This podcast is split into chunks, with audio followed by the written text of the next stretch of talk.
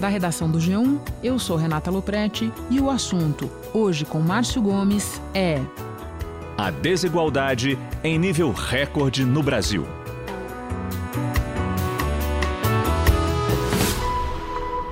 Segunda-feira, 18 de novembro.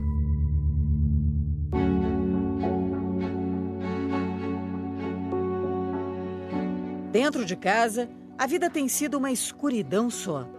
Sem energia elétrica, cortada por falta de pagamento, sem conseguir enxergar o futuro. Só estou vivendo de bico, fazendo um bico de uma faxina, faço um bico de uma limpeza no terreno. Não chega a 300 reais por mês. Não chega a isso. No Rio de Janeiro, na casa do Antenor e do filho Augusto, o dinheiro dos bicos só dá para garantir pão e biscoito na mesa. Qual foi a última vez que você comeu uma refeição completa? Tem tempo. Dois lembra? meses. Quando não tem, a gente simplesmente toma um copo d'água e pensa no dia seguinte se vai conseguir. Dona Angélica contou que sai todo dia para catar papelão.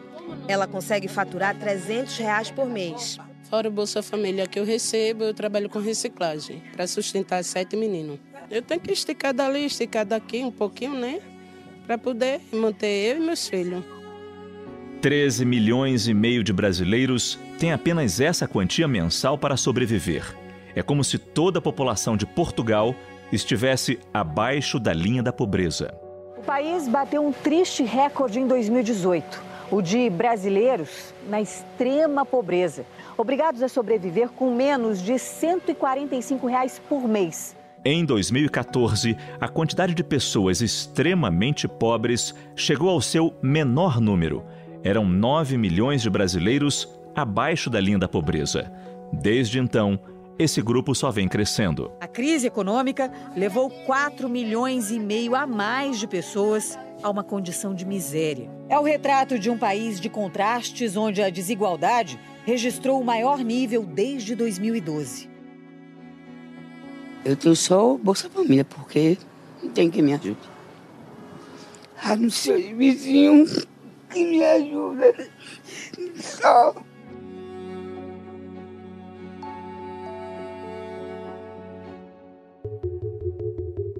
Comigo hoje, Marcelo Neri, economista e diretor do FGV Social, e eu falo também com Rodrigo Afonso, diretor executivo da ONG Ação da Cidadania. Marcelo, para começar a nossa conversa, recentemente foi divulgado um novo e muito triste recorde de 13 milhões e 500 mil pessoas abaixo da linha da pobreza. Explica pra gente o que define pobreza e a extrema pobreza. São é, convenções internacionais, fazem parte inclusive de tratados como os Objetivos de Desenvolvimento do Milênio, os Objetivos de Desenvolvimento Sustentável, que são linhas internacionais que permitem você comparar quantos pobres tem em diferentes países. Então, por exemplo, extrema pobreza são pessoas que não têm o suficiente para se alimentar, e seria o equivalente a um dólar e 90 por dia, que dá mais ou menos uns 145 reais mês por pessoa. É, isso seria extrema pobreza, e pobreza é uma linha de 400 reais, é, segundo proposta do Banco Mundial. Então, esses são, são, são os valores que são, é, vamos dizer, utilizados nessas, nessas medidas. O importante é você comparar sempre o mesmo, a mesma métrica ao longo do tempo, né? E qual o papel da crise econômica no aumento desse número de pobres e extremamente pobres? Foi bastante forte. Se a gente pensar que a recessão começou em 2014, o que a gente via é que era a extrema pobreza, ela caía, eh, já vinha caindo há algum tempo, eh, até 2014, quando começou a crise, o país en- entrou em recessão, ela teve um aumento bastante grande e, e o que surpreende é que mesmo, vamos dizer, após a crise, já em 2017 para 2018, a extrema pobreza tem um pequeno aumento e a- a- apesar da, da retomada, mas eu diria que se a gente pegar, vamos dizer, de 2014 a 2018, para se ter uma ideia, a renda dos 5% mais pobres no Brasil caiu 39% é, nesse período, enquanto a renda, por exemplo, do 1% mais rico subiu 9%. Então, os pobres perderam 40% em quatro anos. Esse é o tamanho do, do empobrecimento na, na base da distribuição. Aí você já está falando de aumento de pobreza e também aumento da desigualdade. Exatamente, e o pior tipo de desigualdade, que não é, vamos dizer, tem a desigualdade do índice de Gini, que é normalmente como se usa, que é uma desigualdade mais geral. Agora, quando você fala que os mais pobres perderam muito mais do que os, o, o, o, resto da distribuição, está falando que é, é um, um problema é, entre aqueles que necessitam mais e, então isso mostra é, mais do que a desigualdade aumentou, é, a pobreza aumentou muito mais para quem precisa mais, a queda foi muito maior do que para o conjunto da população. A crise econômica tirou o emprego e também a renda que garantia alimento em casa para Josimara e os quatro filhos. Hoje ela vive de bico, ganha 450 reais para sustentar toda a família. A comida que recebeu aqui vai ter que durar um mês inteiro. Mais dura. A gente não come pouco. Senão. É difícil, né? É muito difícil. Além do índice de Gini, temos também o índice de Palma, e nos dois houve piora. Detalhe um pouco mais para a gente esses dois índices, por favor. Desigualdade média, distância entre pessoas. A medida, o, o índice de Gini é uma medida que varia entre 0 e 1. Um zero se todo mundo for exatamente igual, um se a pessoa tiver toda a renda da economia e o resto tiver tiverem uma renda zero, e o Brasil está com 0,54 é o, é o, é o, tá mais próximo da perfeita desigualdade do que da perfeita equidade no índice de Gini. E o índice de Palma é um índice mais intuitivo que compara as rendas de quem tem os 10% mais ricos com os 40% mais pobres. Esses 40% mais pobres também fazem parte da meta do desenvolvimento sustentável, a meta de desigualdade, porque, vamos dizer, pegar os 40% mais pobres, você está olhando mais para a base da distribuição do que o Gini. Então, o índice de Palma é um índice mais sensível ao, ao que acontece com os mais pobres. É, não tanto quanto a pobreza, mas é, é essa é a ideia e os dois tiveram uma deterioração forte nos últimos anos, quer dizer, enquanto e, e, e inclusive em 2018, né, a, a, mudança, a piora do, do indicador de 17 para 18 foi uma, uma piora bastante grande na série. Então a gente está nos piores níveis de desigualdade da série, que começa em 2012, e também é, de pobreza.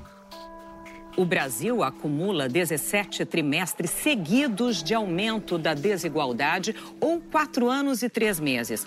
Esse é o período mais longo de aumento contínuo de concentração de renda já registrado no país. Você publicou um estudo em agosto apontando que o Brasil vive o ciclo de aumento da desigualdade mais longo de sua história. A concentração de renda cresce há mais de quatro anos. Que fatores mais influenciam isso? É, em primeiro lugar, quer dizer, é uma continuidade, são 17 trimestres consecutivos de aumento. Não há, se você pegar uma série longa, não há o maior nível de desigualdade que a gente já teve. Isso foi em 89, no meio da hiperinflação aqui do Brasil, da inflação mais alta que a gente teve. Mas é um aumento bastante consistente 17 trimestres consecutivos, todos os trimestres a desigualdade aumentando. Isso é uma combinação, de um lado, de é, a crise de desemprego, cerca de 6 milhões de pessoas passaram a morar em, em famílias que ninguém da família tem qualquer renda do trabalho. Isso aí é uma população aí do Paraguai, maior do que a população do Paraguai. É, então, desemprego foi o primeiro fator.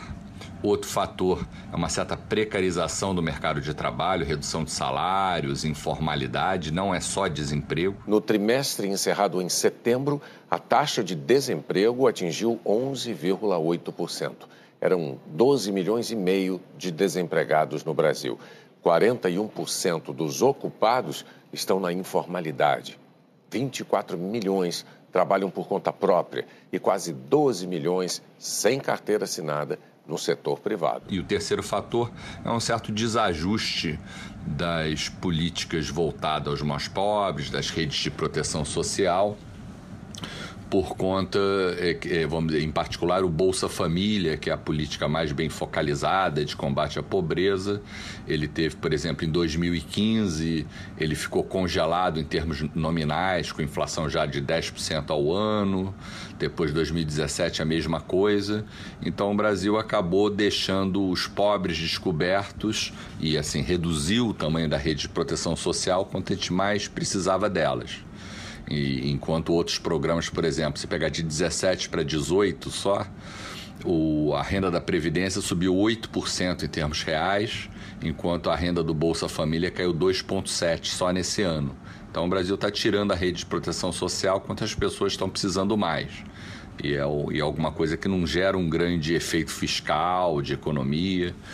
Então a gente está economizando a base dos mais pobres, e isso faz com que a pobreza, no fundo, suba pelo mesmo caminho, pelo menos em parte, que ela tinha caído, que era o caminho do melhora do mercado de trabalho e a adoção de algumas políticas focalizadas, como o Bolsa Família. Quer dizer, então, para a gente reverter essa tendência de aumento da pobreza e da extrema pobreza, uh, o caminho é olhar mais para os pobres. Exatamente. A gente tem que ter um olhar diferenciado. A gente fez uma projeção para 2030, que é quando vencem as metas do desenvolvimento sustentável.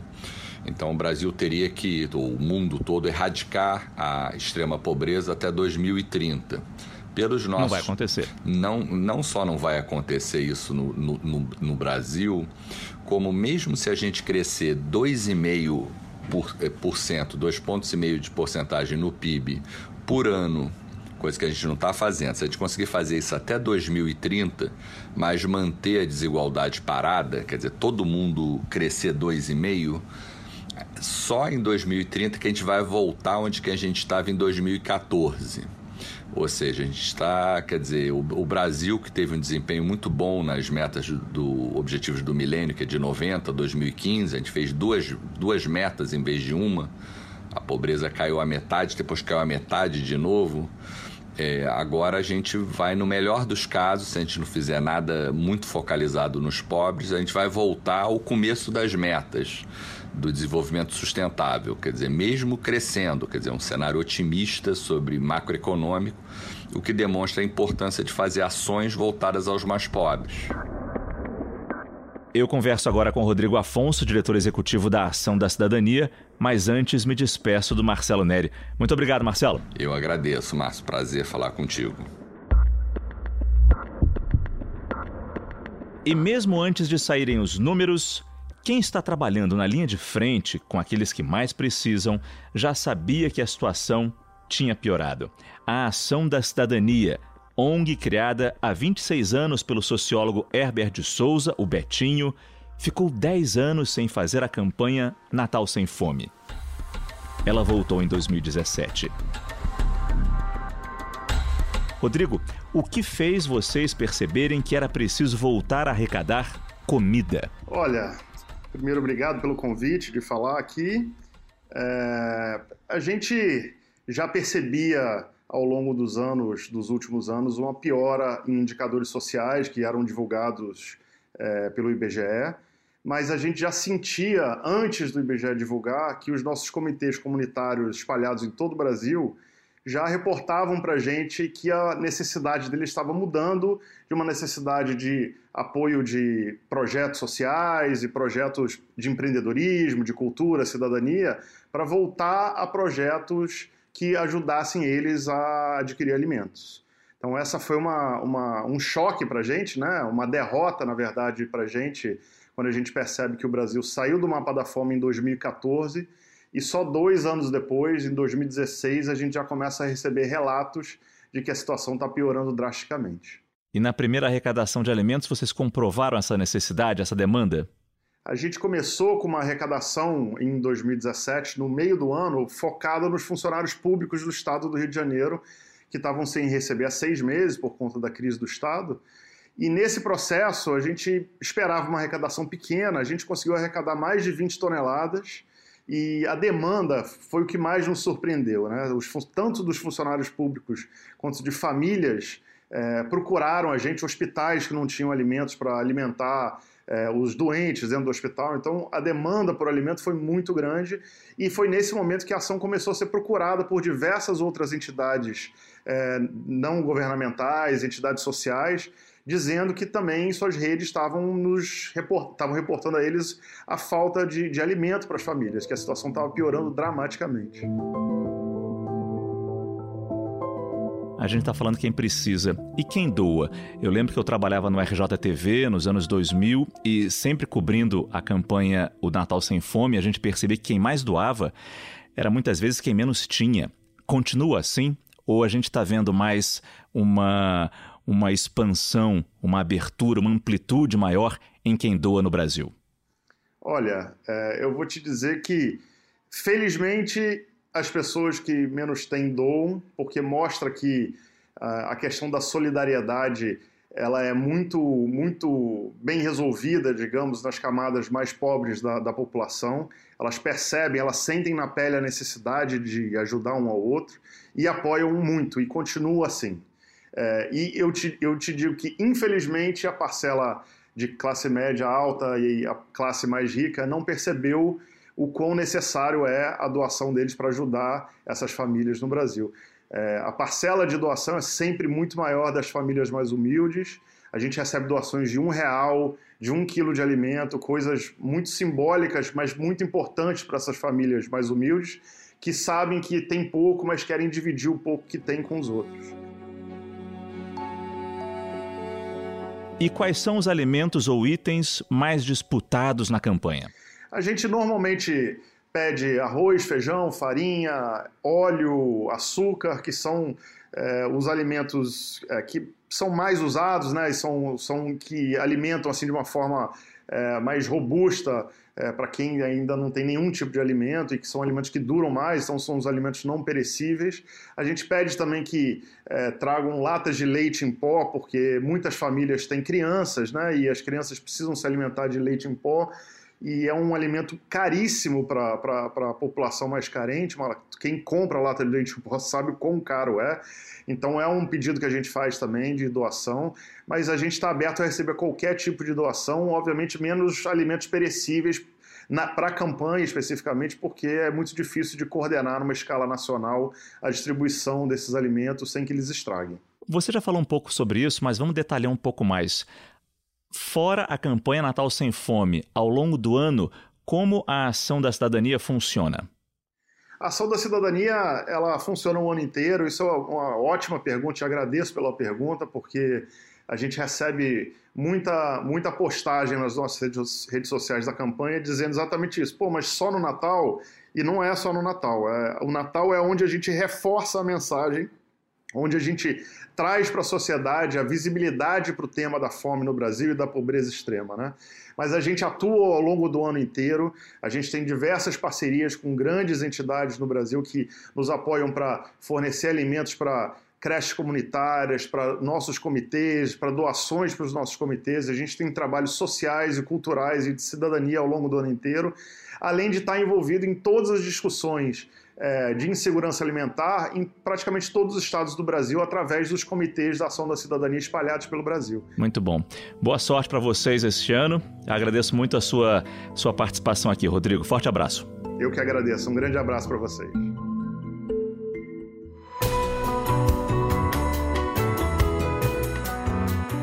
Muito obrigado. Eu fico por aqui.